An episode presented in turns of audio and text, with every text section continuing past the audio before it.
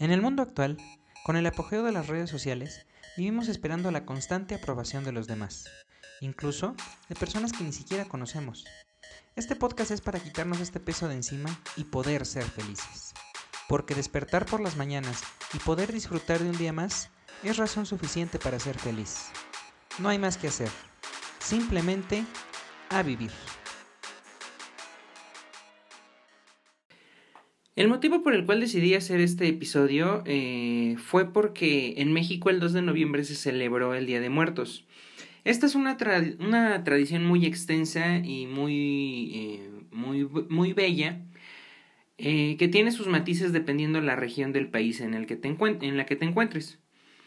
Pero todas coinciden en que se pone una ofrenda por lo menos un día antes de, del Día de Muertos y esta debe contener al menos flores, una veladora o una vela, eh, la foto de tu difunto y algo que le gustaba comer o beber.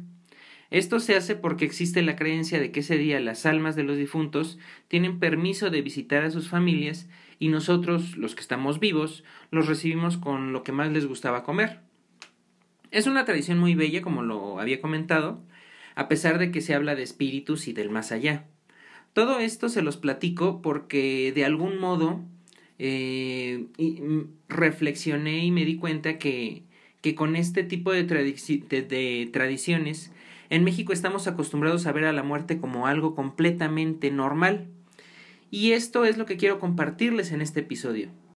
Porque estoy consciente que este podcast se escucha en otros países y probablemente no tengan este tipo de mm, visión sobre la muerte.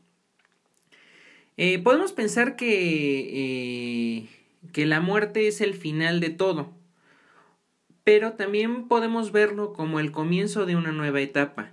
Dependiendo tus creencias, algunos podrán decir que llegas al más allá, otros que reencarnarás, otros más que trascenderás a otros planos. Es cuestión de enfoques. Lo importante es que hay que verla como parte del ciclo de la vida ya saben, eh, el ciclo natural de, de, todas las cosas, todos los seres vivos, eh, que naces, creces, te reproduces y mueres.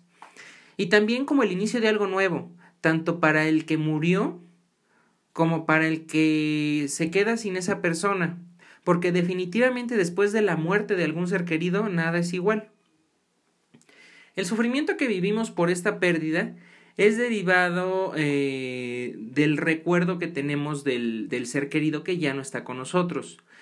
Pero eh, puede sonar muy fuerte, eh, pero esta, esta actitud o esta postura puede ser un tanto egoísta de nuestra parte, ya que se puede resumir en que ya no tendremos a esa persona con nosotros. Menciono, menciono esto de la actitud egoísta porque las personas somos seres individuales e independientes. ¿Que nos gusta compartir el tiempo con otras personas? Claro que sí. Pero es solo eso, compartir nuestro tiempo, compartir nuestra vida, momentos, sentimientos, emociones. Pero eso no quiere decir que le pertenezcamos a alguien más. Ni a ti te pertenece la otra persona, ni tú le perteneces a la otra persona. Somos seres independientes y eso lo debemos tener siempre bastante claro. Eh, debemos disfrutar todos los días de nuestra vida al lado de nuestros seres queridos. Eh, deja a un lado la envidia, la ira, los resentimientos y vive el momento. Si alguna persona hizo mal, la vida y las circunstancias se encargarán de cobrárselo. A nosotros lo único que nos queda eh, en este mundo es perdonar y seguir adelante con nuestras vidas. Es, es, el mejor consejo que te puedo dar. Y si, te, y si te ves en la penosa situación de que pierdas a un ser querido, eh, recuérdalo, pero recuérdalo por las cosas buenas, recuérdalo por todos los momentos bellos que pasaste a su lado, recuérdalo por las cosas que compartían, por situaciones que, que, que te dieron alegrías. Eh, no vivas triste porque la persona ya no está, porque definitivamente pues eh, eso es algo que ya no podemos cambiar y no podemos eh, vivir tristes toda la vida. Si vas a recordar a este ser querido que ya no está contigo, recuérdalo en momentos felices para que tú también seas feliz viviendo con su recuerdo y manteniendo el recuerdo de la persona pues de algún modo mantienes eh, parte de esta persona contigo eh, y, te acompaña en, todos los momentos que necesitas. Es el mejor consejo que te puedo yo ofrecer.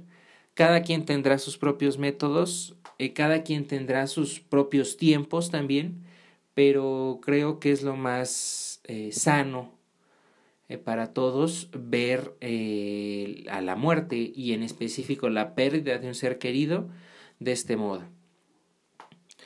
Esto ha sido todo por este episodio. Te invito a escribirme tus dudas y comentarios al correo simplemente o bien comenta en cualquiera de nuestras publicaciones en Facebook, Twitter, Instagram o YouTube. En todas ellas nos puedes encontrar como simplemente a vivir. Y recuerda, despertar por las mañanas y poder disfrutar de un día más es razón suficiente para ser feliz. No hay más que hacer. Simplemente a vivir. Hasta luego.